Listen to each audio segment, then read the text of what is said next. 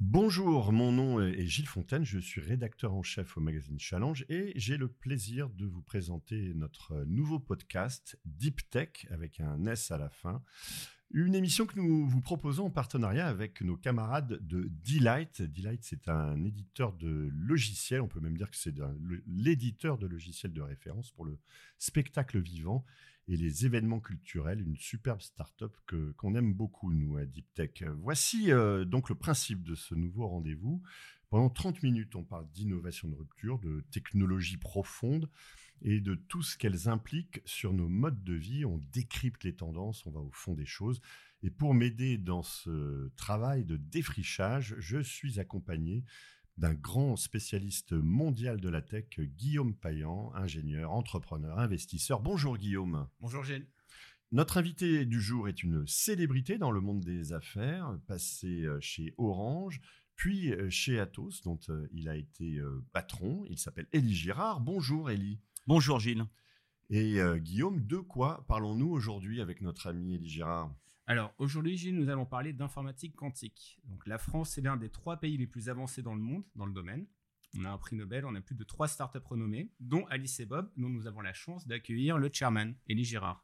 Alors ce qu'on va chercher à comprendre aujourd'hui, c'est pourquoi l'informatique quantique c'est important. Pourquoi les chercheurs et les ingénieurs d'Alice et Bob ont décidé de s'investir sur le sujet? On va essayer de savoir quand et comment cela va nous toucher, nous, gens normaux, est-ce que mon iPhone 25 sera un iPhone quantique? Et enfin, quelles sont les opportunités et les conséquences de l'arrivée de l'informatique quantique pour les entreprises? Notamment, est-ce qu'il est temps d'établir une stratégie ou un plan d'action quantique? Voilà, bah écoutez, ça fait un beau, un joli programme sur 25-30 euh, minutes. Deep Tech, c'est parti. Deep Tech, Deep Tech, Deep Tech. Le podcast au cœur de l'actualité technologique. Alors, Elie Girard, on va peut-être euh, démarrer par, euh, ben, par Alice et Bob, tout simplement. C'est quoi cette euh, boîte? Ça ressemble pas vraiment à une boîte de tech, ça ressemble plus à une boîte de. Bon, on a l'impression que vous vendez des bonbons pour enfants. Ou Je pense que vous confondez avec Michel et Augustin. Ah, voilà, c'est ça. non, Alice et Bob, pour la petite histoire, Alice et Bob, c'est le nom des petits personnages qu'on utilise dans les exercices de cryptographie à l'école. Alors je le concède, c'est pas à l'école. À l'école, euh, l'école. Ah, l'école pour les grands. Pas la petite école, à l'école pour les grands. Parce que moi j'avais pas eu ça euh, et, et, donc c'est plutôt une blague de physicien ou de ou d'informaticien. Donc euh, a priori c'est c'est pas forcément quelque chose qui fait envie, mais le résultat est plutôt sympathique et assez en en accord avec ce qui est devenu cette cette maison qui est donc a commencé comme une start-up qui on va en parler j'imagine se concentre sur le hardware, sur mmh. le, le, cœur de l'informatique quantique pour construire un ordinateur quantique euh, euh, résistant aux erreurs, on va en parler, euh, et qui aujourd'hui compte plus de 80 personnes, dont l'immense majorité de physiciens de très très haut niveau. Et c'est une société qui a été créée il y a trois ans, trois ans et demi, par Théo Perronin et Raphaël Lescan, qui sont au-delà d'être deux immenses physiciens, euh, deux euh, excellents managers et personnes tout à fait remarquables. Et vous, alors, vous faites quoi là-dedans Alors, moi, je suis exécutif chairman, président exécutif.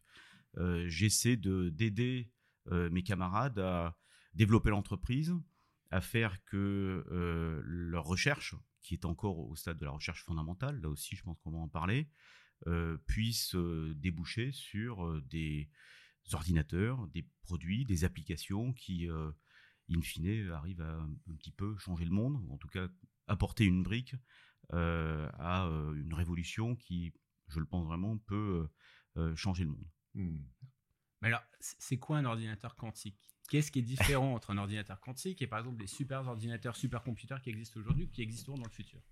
Alors, il y a plusieurs façons de répondre à cette question. la première, si j'essaie de le faire d'une phrase, l'ordinateur quantique, c'est une machine à calculer euh, d'un nouveau type qui essaie d'exploiter euh, la richesse très particulière des mathématiques euh, sous-jacentes, consubstantielles à la physique quantique, pour résoudre, pour accélérer de façon exponentielle la résolution de certains problèmes. donc, une fois qu'on a dit ça, on a pas dit grand-chose, simplement qu'on construit des machines à calculer euh, qui exploitent euh, des, propriétés euh, très particulières de la nature, de la nature, parce que la physique quantique, c'est la nature, la nature se comporte comme la physique quantique, pour pouvoir accélérer exponentiellement des, calculs. Et donc, il y a des calculs qu'on va pouvoir accélérer exponentiellement, il y a d'autres problèmes qui ne vont pas être résolus par la, par la physique quantique.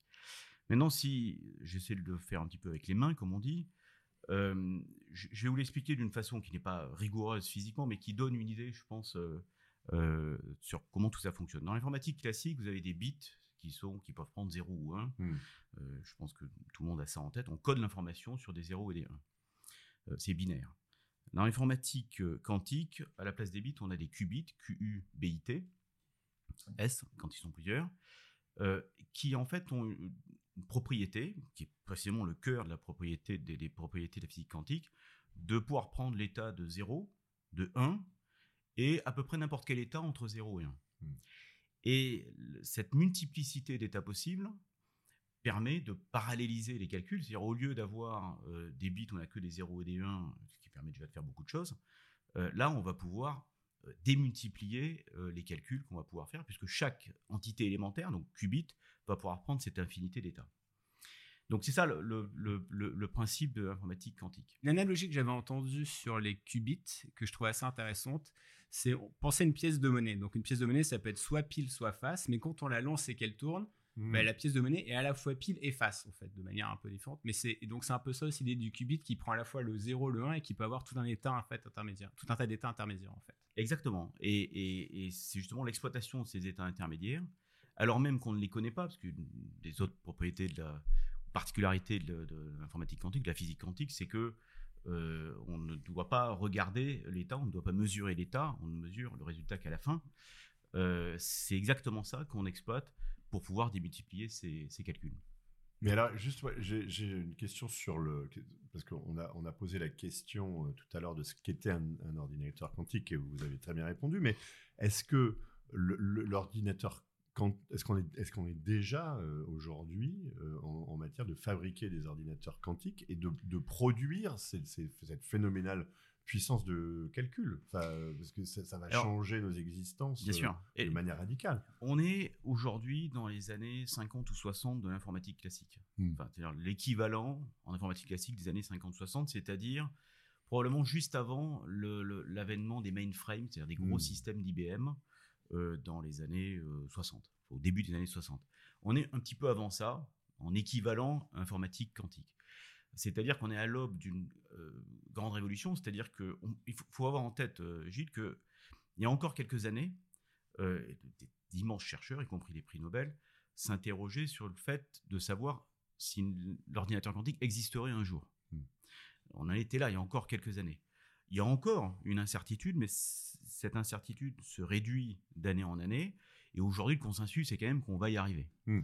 Euh, donc, comme quoi, on, progresse. Mais on, est euh, dans cette, euh, dans cette phase-là. Aujourd'hui, depuis assez récemment, d'ailleurs, depuis 18-24 mois, les, jalons des, des, des, feuilles de route technologiques des différents acteurs s'affermissent. C'est-à-dire que euh, c'est intéressant dans les cycles d'innovation, on voit toujours qu'on a des, on a des jalons, c'est-à-dire on a des objectifs euh, d'obtenir tel euh, jalon technologique. Mmh. En général, ils sont repoussés, repoussés, repoussés. Puis, avant que l'innovation arrive vraiment, il y a toujours une espèce de phase intermédiaire où les jalons ne sont plus repoussés. C'est-à-dire qu'on ne se trompe plus trop sur ses prévisions de ce qu'on va arriver à faire. Et on est en train de rentrer dans cette phase-là, qui est vraiment typique d'une innovation qui va, qui va finir par arriver.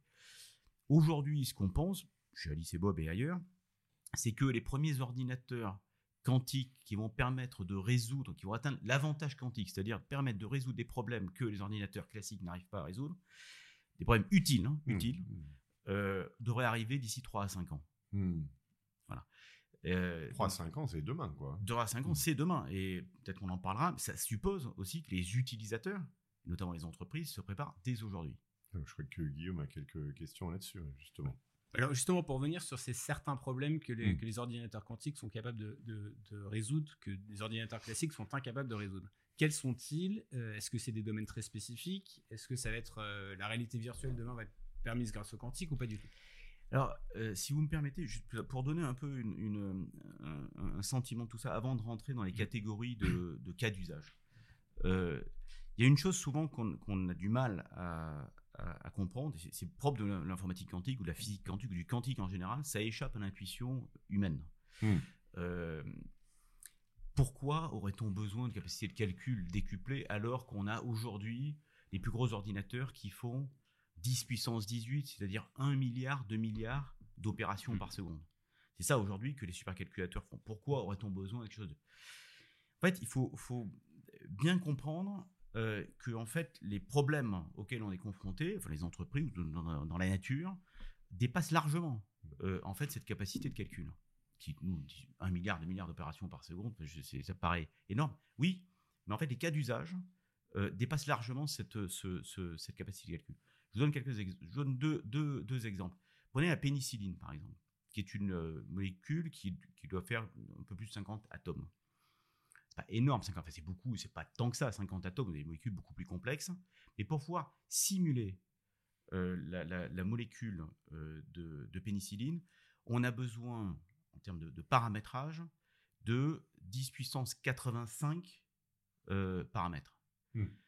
C'est-à-dire plus qu'il y a d'atomes dans l'univers. Hein, il y a 10 puissance 80. Euh, donc quand je dis 10 puissance 80 ou 85, en gros, c'est je dis c'est 1 milliard, 2 milliards, je le dis 10 mmh. fois. c'est mmh. beaucoup plus que quand on le dit que deux fois. 1 milliard, 2 milliards, qui est la capacité des ordinateurs actuels.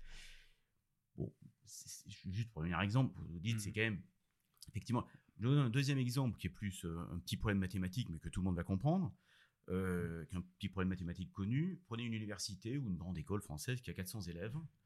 Euh, et une résidence dans cette école qui a 200 euh, chambres. Et le président de l'université demande au patron de la résidence de d'allouer euh, les élèves dans toutes les chambres, des chambres de deux, en lui disant alors il y a ces 100 duos qui ne s'entendent pas bien entre eux, donc il ne faut pas les mettre ensemble. Petit problème simple d'allocation. Vous avez là aussi plus de combinaisons possibles, d'allocations possibles qu'il y a d'atomes dans l'univers. Parce que, donc, c'est ces petits. Je, raconte tout ça pour essayer de faire comprendre que des petits problèmes très simples de mmh. la vie de tous les jours, la pénicilline, c'est pas le, mmh. vie de tous les jours, mais c'est quand même, encore une fois, une molécule qui n'est pas si compliquée que ça. Euh, on, atteint des dimensions de ce qu'on appelle de combinatoire. Un combinatoire, c'est quand on prend des, des, petits chiffres, on les multiplie plein de fois entre eux, ça devient, ça explose. C'est là que la, physique quantique est intéressante et qui débouche, pardon, juste pour mmh, mmh. pardon de ce long détour, c'est pour essayer de donner un peu un semblant d'intuition à quelque chose où précisément l'intuition ne, fonctionne pas. Donc il y a quatre grandes euh, euh, catégories de, cas d'usage. Euh, la première, c'est tous les problèmes liés à l'optimisation. Donc vous avez par exemple en finance tout ce qui tourne autour des, Monte Carlo. Donc c'est quoi Monte Carlo? Monte Carlo, c'est la façon dont on peut pricer, c'est-à-dire donner un prix euh, à euh, une option en finance. Euh, donc vous avez des Monte Carlo classiques, c'est-à-dire mmh. des, routines qui permettent de, calculer le prix de façon classique, et le quantique permet d'avoir des routines quantiques qui affinent ce, prix d'option, qui, qui l'optimisent un autre problème d'optimisation pour essayer de toucher un peu mm. dans tous les secteurs. Tous les secteurs sont touchés. J'aurais dû commencer par ça, mais tous les secteurs d'activité mm. sont touchés. J'en connais pas un qui n'est pas touché. La logistique. Mm. La logistique. Euh, les transports, c'est-à-dire trouver les meilleures trajectoires euh, des porte-containers, par exemple, euh, quand on a un système de contraintes de port, de météorologie, etc. C'est un gros problème de combinatoire. Aujourd'hui, ça se fait à la main, tout ça, Aujourd'hui, il y a beaucoup de choses qui se, qui se font à la main ou à tout le moins avec euh, des, programmes très rudimentaires. Hmm. Par exemple, tout ce qui est euh, routage et aiguillage des trains hmm. euh, dans un pays grand comme la France est quelque chose qui, est fait d'une façon relativement, qui peut apparaître comme relativement rudimentaire en termes de programmation, parce que c'est très difficile à programmer. Hmm. Encore une fois, pour, les, pour ça que je donnais ces petits exemples tout à l'heure, parce que la combinatoire, c'est-à-dire le nombre de combinaisons possibles, part très vite dans le décor. Voilà. Vous avez comme autre problème d'optimisation, je ne terminerai pas là sur, sur l'optimisation, euh, si vous voulez optimiser par exemple une pale d'éolienne, mmh. hein, pour prendre un autre, mmh. un autre domaine. Ensuite, vous avez tous les problèmes, c'est la deuxième catégorie, euh, de simulation. Donc c'est là qu'on va être euh, dans la chimie. Mmh. Alors c'est ce que les mathématiciens, les, mes, mes camarades physiciens s'amusent à répéter, c'est faire de la chimie science, créer des nouvelles molécules C'est créer des nouvelles molécules et c'est en finir avec les approches à tâtons, mhm. c'est-à-dire les, l'empirisme.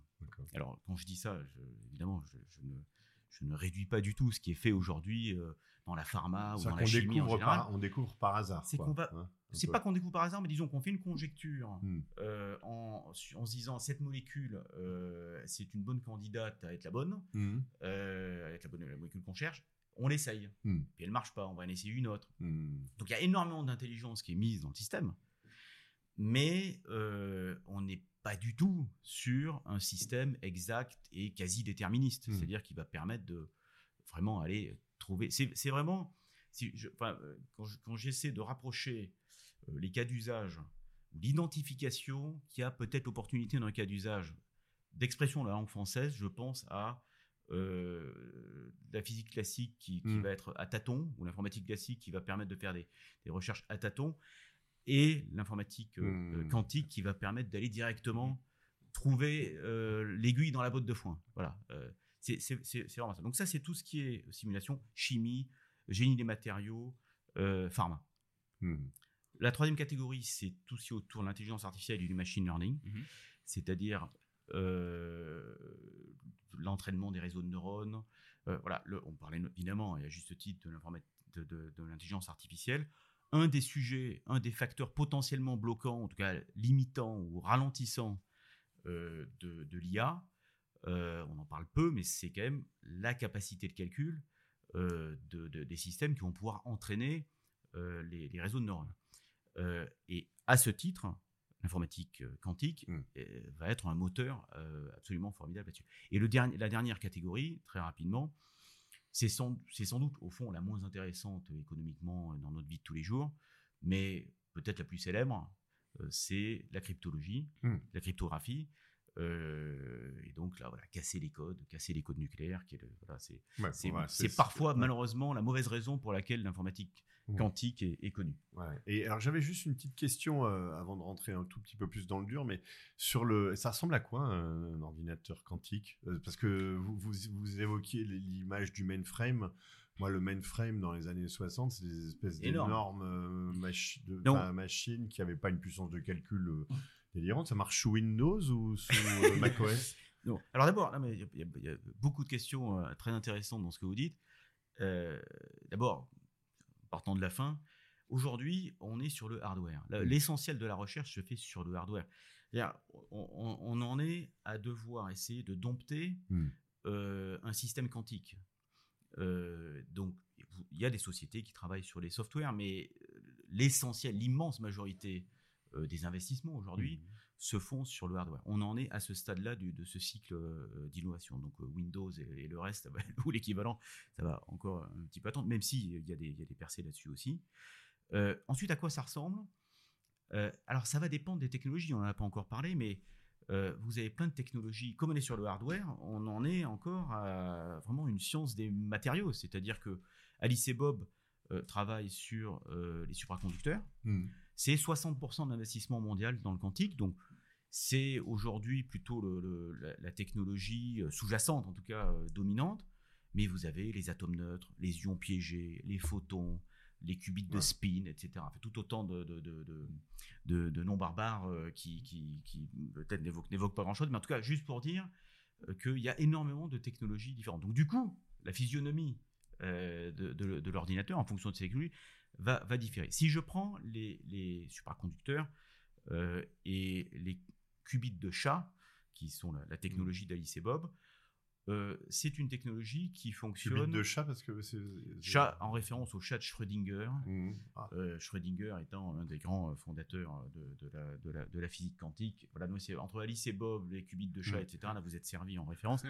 mais donc, ces qubits de chat, mais c'est le cas de de beaucoup de qubits supraconducteurs, euh, enfin, des qubits supraconducteurs en général, ils fonctionnent dans des cryostats, c'est-à-dire hmm. des très gros frigos, euh, qui sont à quelques millikelvin, c'est-à-dire très proche du zéro absolu, c'est-à-dire moins 273 degrés, donc il fait très frais hmm. euh, à l'intérieur. Pourquoi? Pour évidemment qu'il n'y ait pas de perturbation hmm. thermique, et que les systèmes soient vraiment au repos euh, sur le plan, euh, sur le plan euh, thermique, en termes d'agitation thermique. Et, et, donc, c'est Voilà, c'est des frigos qui font à peu près 2 mètres de, de, hauteur. Mmh. Et les systèmes, les, les puces qui forment ces ordinateurs sont à l'intérieur de, de, ces frigos. Donc, donc on est quand même sur, sur, des choses assez imposantes, mais qui, qui, qui n'ont rien à voir ni avec les mainframes d'il y a 50 ans, mmh. Ou 60 ou 70 ans, ni d'ailleurs avec la taille des HPC, c'est-à-dire des, High Performance Computers, mmh. donc des supercalculateurs actuels, qui, qui, qui, qui, sont des, des, fermes de serveurs euh, à eux seuls, dans des hangars immenses, etc. Il y a un point d'ailleurs on n'a pas parlé, c'est la consommation énergétique. Ouais, non, c'est pas très bon pour l'environnement, euh, tout ça. Non? Mais Sauf que l'ordinateur quantique va permettre une, réduction massive de taille mmh. Pour une performance de calcul euh, exponentiellement supérieure mais aussi un facteur sans doute de 1000 hmm. sur la consommation d'énergie. D'accord. Euh, donc, c'est aussi de ce point de vue-là une, avancée euh, phénoménale. Hein. Hmm. Alors, vous avez parlé des qubits de chat, mais qu'est-ce qui est unique chez Alice et Bob en fait? Qu'est-ce que vous faites qui est différent de, Alors, des autres? Ce qu'il ce faut avoir en tête, c'est qu'il y a eu un grand mouvement depuis que la, la, course de l'ordinateur quantique existe. Il y a un grand mouvement de la plupart des acteurs, mené notamment par IBM, à, on va dire, je simplifie un peu les choses, mais pour avoir des schémas qui sont justes hein, en tête, une, course quantitative. Hmm.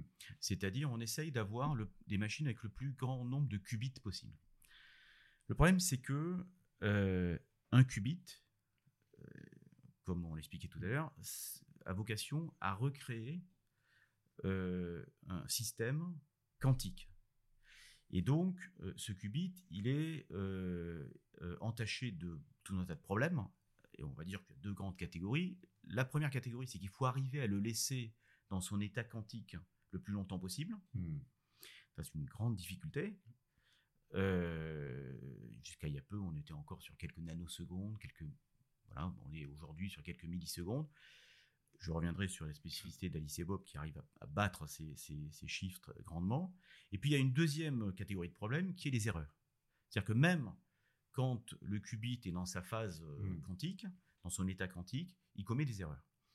Et là aussi, c'est quelque chose qui échappe à l'intuition, mais juste quelques erreurs euh, de calcul parmi des milliers, quand on multiplie tout ça, ça aboutit à un résultat hmm. faux euh, assez rapidement. Donc, il y a une, non pas une nouvelle discipline, mais en tout cas un, nouveau courant qui s'est formé avec Alice et Bob qui est en tête de, de ce mouvement, pour travailler en fait sur le qubit lui-même, sur la qualité, non plus sur la quantité, on verra la quantité après, mais sur la qualité du qubit, c'est-à-dire arriver à vraiment dompter, euh, contrôler un qubit à la fois en lui permettant de rester dans cet état quantique le plus longtemps possible. Euh, donc Alice et Bob, pour parler d'Alice et Bob, réussit sur une, il y a deux dimensions de, mmh. mesure, sur une des dimensions à garder euh, cet état plus de 100 euh, secondes, ce qui est énorme. Euh, et à corriger. c'est ce qu'ils arrivent à faire aujourd'hui. Tout à fait. Hmm. Euh, et à corriger les erreurs. Donc hmm. la, recherche vraiment, donc Alice et Bob a été créé pour ça. Et depuis, il y a un mouvement, par exemple avec Amazon qui a rejoint Google est aussi dans cette mouvance-là, qui vraiment travaille sur la qualité du qubit dit d'une autre façon, mais c'est la même mmh. chose, à la réduction des erreurs qui entachent les qubits. Une mmh. fois qu'on aura stabilisé ça, on pourra passer à l'échelle, et ça deviendra d'une certaine manière problème, plus un problème d'ingénierie qu'un problème de recherche fondamentale. Mais Elie, vous êtes quand même, enfin, on a des belles petites startups françaises sympas, hein, mais je veux dire, à côté de ça, euh, les noms qu'on cite, Microsoft, Google, euh, enfin, tous les géants américains, on imagine les sommes qui doivent être mises euh, sur la table, qui doivent être à peu près 10 ou 100 fois ce que les Français euh, sont capables d'investir. Euh, on parle même pas des Chinois qui cachent un peu leur copie apparemment sur ces, sur ces technos-là. Vous avez une chance d'exister quand même, Alice et Bob, le petit Alice et Bob, avec votre nom marron? Absolument. pourquoi? Parce que euh, aujourd'hui, s'il devait y avoir un facteur limitant, euh, c'est les cerveaux. Euh, les, noms que vous avez cités, que j'ai cités, de, de, En gros, vous avez les, GAF, les GAFAM sans le F, en mmh. fait, qui, dans les gros, qui vraiment travaillent énormément sur le, sur le sujet. Mais ce sont des équipes. donc, alors, il y a IBM aussi, hein, en plus. Hmm. mais ce sont des équipes de peut-être maximum 300, Hmm. peut-être 400 personnes.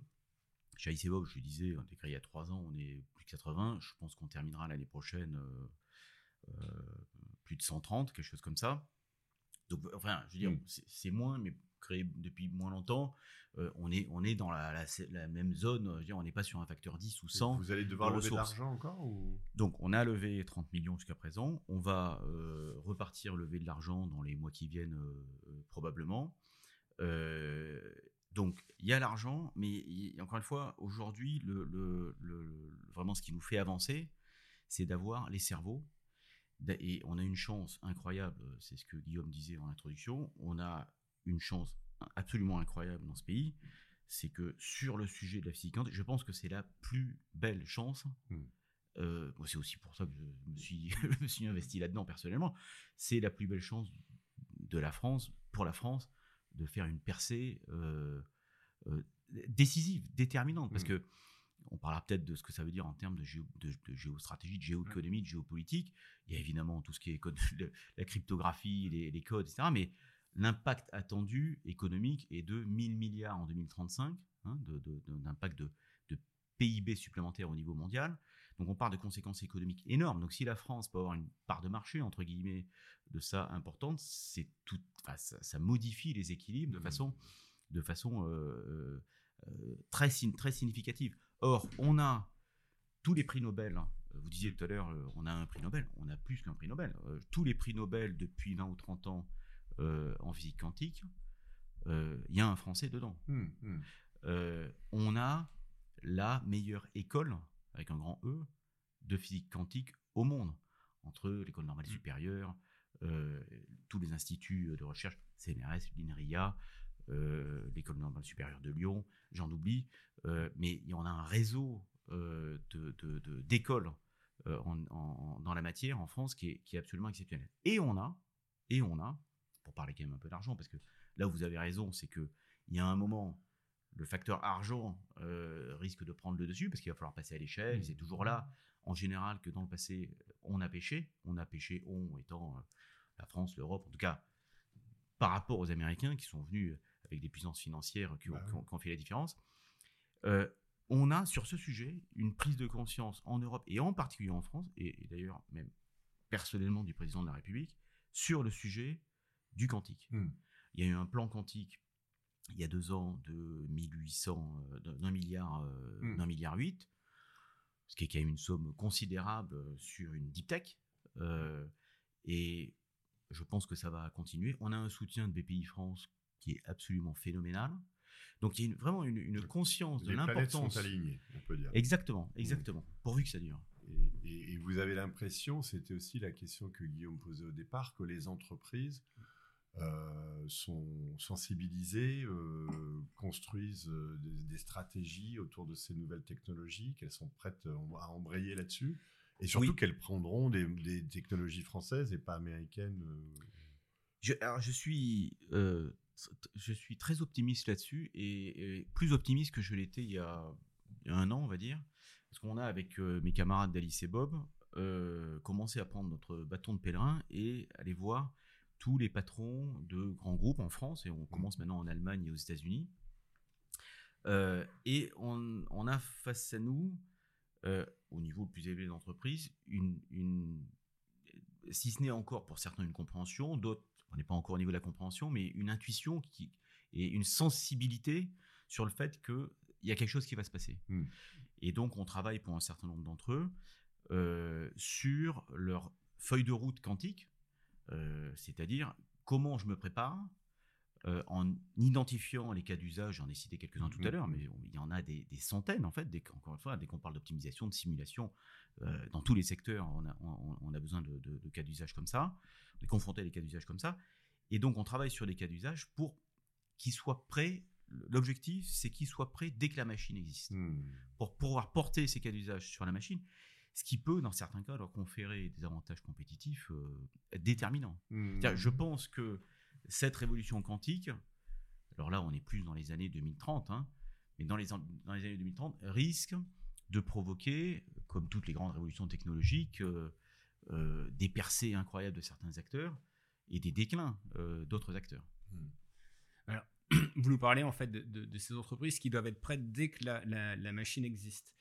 Mais dans le cas de la cryptographie, par exemple, est-ce qu'il ne faut pas être prêt avant que la machine existe? Donc, je pense notamment à, cette idée du euh, euh, on stocke now et on, stocke maintenant, pardon, on, décryptera plus tard. Donc, l'idée que certains États, certaines sociétés sont en train d'enregistrer, dans d'emmagasiner le maximum de données cryptées aujourd'hui avec des clés RSA qu'on sait en fait euh, possible de décrypter avec des ordinateurs quantiques de manière beaucoup plus simple. C'est quasiment impossible.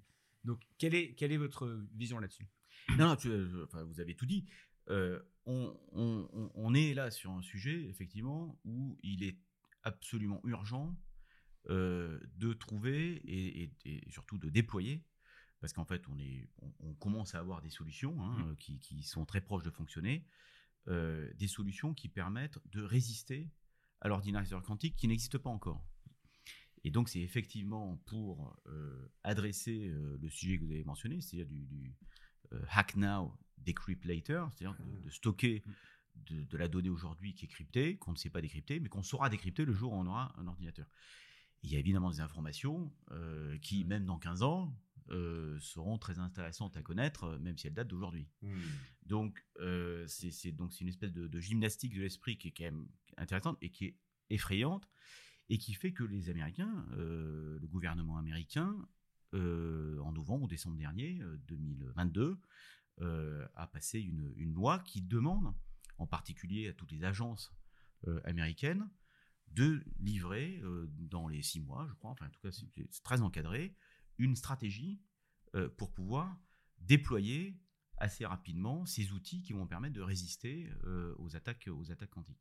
Parce qu'en fait, pour, donner un, peu de contexte, aujourd'hui les données sont encryptées avec un protocole qu'on appelle RSA, en fait le, nom des chercheurs qui ont trouvé ce protocole, et qui s'appuie sur des nombres premiers. Donc on prend deux nombres premiers qui, euh, font un peu plus de 300, euh, quoi, 313 euh, nombres chacun. On va les multiplier, et avec la combinaison de ces, deux nombres premiers, on va pouvoir encrypter des données. Et ces données vont pouvoir être décryptées seulement si on connaît ces deux nombres premiers. Donc c'est-à-dire si on est capable de refactoriser la combinaison de ces deux nombres en, deux nombres en deux nombres uniques. Et aujourd'hui, même avec les supercalculateurs les plus évolués, ça prend, une opération de ce genre prend 196 millions d'années, si je ne dis pas de bêtises. Avec un ordinateur quantique, on, est, on parle en termes de jours ou d'heures pour mmh. décrypter ce genre de choses. Donc c'est pour ça que c'est important pour toutes les sociétés, toutes, alors, je pense notamment aux États, les codes nucléaires, de penser en fait à ça et d'être quantum résistant en fait dans l'utilisation des algorithmes qui sont utilisés pour la cryptographie. Et si vous me permettez d'ajouter un point qui fera le lien, euh, le lien avec beaucoup de choses qu'on a dites, Alice et Bob a sorti un papier de recherche euh, il y a quelques mois euh, qui démontre qu'avec euh, leur architecture de qubits de chat, donc mm. de qubits qui sont nativement corrigés, en tout cas pour une bonne partie des, erreurs que je mentionnais tout à l'heure, leur architecture permettra de, de, faire tourner l'algorithme de Shor, mm. donc qui est l'algorithme qui va permettre de casser mm. le code RSA, avec 60 fois moins de qubits. qui dit 60 fois moins de qubits dit euh, qu'on va y arriver bien avant. Parce mmh, mmh. évidemment, on va arriver avec des machines de taille qui resteront des, de grosse taille, parce que dans toutes les applications dont on a parlé, si on peut quand même donner un petit peu de réassurance, euh, pas inquiéter tout le monde, l'algorithme de Shor, donc cet algorithme qui va permettre de casser RSA, est plutôt une application qui intervient à la fin. Elle demande quand même beaucoup de qubits mmh. et quand même d'une complexité beaucoup plus grande que tout un tas de problèmes d'optimisation, simulation qui vont venir avant. Hein, dans l'échelle de temps. Euh, alors pour en revenir à, Alice Sebum, en fait, quel est votre modèle économique? Donc vous allez vendre euh, euh, des ordinateurs comme IBM vendait des mainframes. et la seconde question, c'est mais finalement, est-ce qu'on peut faire un parallèle entre l'informatique quantique et l'informatique classique, où au début la valeur était peut-être sur la partie hardware, mais très rapidement c'est déporté sur le software. Et donc, Alice Bob va permettre de transformer le monde, mais c'est le monde qui va bénéficier de, des avancées d'Alice Bob et pas, et pas Alice Bob, si, si je vous comprenez ce que je racontais. Euh, ça, il faudra dire ça euh, au patron d'NVIDIA. Euh, je ne pense pas qu'il soit d'accord avec ça.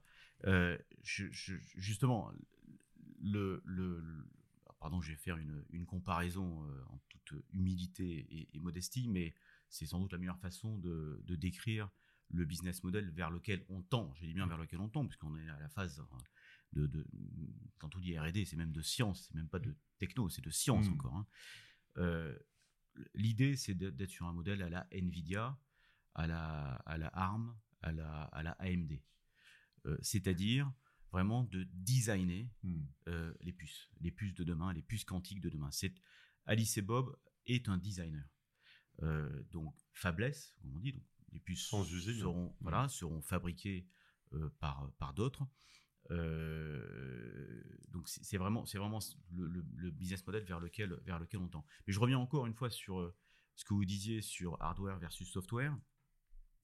Euh, oui, évidemment, une fois que le hardware est prêt, euh, il y a une bonne part du gâteau qui part vers le software. Euh, mais aussi, quand on voit le nombre, entre guillemets, de bouches à nourrir du côté du software par rapport au hardware, hmm. Quand vous tenez le hardware, vous n'êtes pas beaucoup d'abord, parce que quand vous faites une percée technologique, vous regardez Nvidia, ils ont 70% du, marché des, des, hmm. GPU. Parce que quand vous faites une percée, euh, vous avez fait la percée. C'est très difficile d'être rejoint. Donc, il y a quand même beaucoup moins de monde qui arrive à faire ça. Et ensuite, effectivement, ça démultiplie les usages. Et, donc, tout le monde du software euh, peut euh, exercer sa, créativité. Mais voilà, quand on, quand on tient, entre guillemets, le hardware. D'ailleurs, historiquement, c'est intéressant. Si vous prenez une frise chronologique, vous regardez vraiment les, les grosses ruptures technologiques les mainframes. C'est toujours, ou en tout cas très souvent, issu d'une manière ou d'une autre, d'une révolution du calcul. Hmm. Euh, les mainframes, les années 60, les années 80 avec le PC, euh, et donc vous avez évidemment Apple, vous avez hmm. Microsoft, Intel, vraiment le, cœur du, réacteur. Aujourd'hui, vous avez l'IA avec Nvidia, avec ARM, avec AMD. Euh, et, mais vraiment, quand, on parle des téléphones, ça n'est ni plus ni moins euh, qu'une capacité de calcul qu'on a réussi à miniaturiser, etc. Mais c'est de la capacité. Tout ça tourne autour d'une capacité de calcul qui chaque fois a fait une marge d'escalier euh, considérable. Mmh. C'est très clair. Non, mais j'aime beaucoup l'idée de Alice et Bob, French designer. Après, après LVMH, Balmain, maintenant on a Alice et Bob. On, va, on approche euh, de la fin de ce podcast, de cet épisode, euh, et on a euh, l'habitude de poser deux questions rigolotes à nos invités. Hein, Guillaume? ah ben, tu, veux poser des questions rigolotes? Bah, Peut-être. Hein? Alors, Ellie, déjà, ce qu'on aimerait savoir, c'est qu'est-ce qui vous tient éveillé la nuit? C'est pas rigolo. Qu'est-ce qui me tient éveillé la nuit? Bah, Il y a plusieurs choses. La première, c'est euh, est-ce qu'on va y arriver? Euh, Et quand je dis on, c'est ça repose essentiellement sur tous mes camarades euh, physiciens sous la houlette de, Raphaël Lescan chez, Alice et Bob.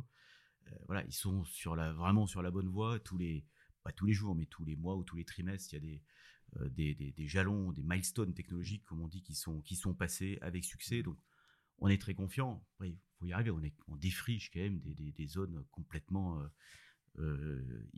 Donc, euh, donc ça, c'est la première chose. La deuxième, c'est euh, d'arriver à faire grandir la boîte, c'est-à-dire que en faire une vraie entreprise. Elle a un chiffre d'affaires déjà. Elle a un chiffre d'affaires qui est, qui est modeste, qui correspond essentiellement pour l'instant aux missions qu'on mmh. fait, dont je parlais tout à l'heure avec les grandes mmh. entreprises pour à la fois les acculturer et préparer leur feuille de route technologique. et on espère avoir des premiers euh, chiffre d'affaires de machines là dans les années dans les années qui viennent, euh, y compris à travers euh, possiblement de la commande publique mmh. également. donc évidemment c'est ça. Ensuite il y a tout ce qui est autour, mais le cœur c'est vraiment que la, la, la, science et, et, la recherche aboutissent. Puis il y a une autre petite question perso là que c'est moi qui la pose alors. Bah, si tu veux, je peux la poser. Je suis un peu l'intello de la bah, bande. Sûr, Non, non, c'est un livre, une recommandation de lecture. C'est pas vrai, je suis pas l'intello de la bande. Sur le quantique.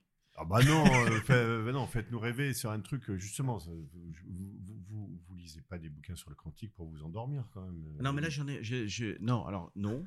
Là, je, pour, enfin, je, j'allais dire pour rassurer tout le monde, mais tout le monde s'en fout. Non, mais je, voudrais quand même en citer un sur le quantique parce que. Mmh. Euh, le quantique souffre un peu d'une image de boîte noire de trucs euh, mmh complètement incompréhensibles, etc. comme tout, on arrive toujours à rendre à, rendre à peu près les choses compréhensibles à, tout le monde. Il y a quelqu'un qui a fait ça euh, remarquablement, je trouve, qui est quelqu'un qui s'appelle Julien Bobroff, qui a écrit un livre qui s'appelle La nouvelle révolution quantique qui est un, qui est un prof à sa clé, qui est remarquable, qui est un vulgarisateur. Je ne sais pas s'il est marre que je dise ça, mais c'est un vulgarisateur exceptionnel. Qui, je conseille à tout le monde d'acheter ce livre mmh parce que je n'ai aucun intérêt à, ça d'ailleurs, mais ça permet vraiment et donc le titre c'est la nouvelle révolution la nouvelle quantique révolution Julien Bobrov. de Julien Bobrov. Voilà. Voilà, c'est pas mon livre de chevet, euh, mais mais, c'est indispensable pour comprendre un petit peu dans quel, euh, enfin, oui, quel, avenir euh, nous. Oui, ça permet de comprendre. Ça, ça, ça, va assez profond dans la technique, mmh. mais en vous prenant par la main, et je vous assure, c'est tout à fait compréhensible. Ça parle beaucoup d'histoire aussi, c'est très ah, intéressant. Ben, merci beaucoup pour la pour la recommandation. Merci Guillaume. Ben, merci, merci Gilles, merci Elie. Merci beaucoup à vous. Merci beaucoup. Merci. et, donc on se retrouve très vite pour un nouvel épisode de ce podcast Deep Tech avec un S.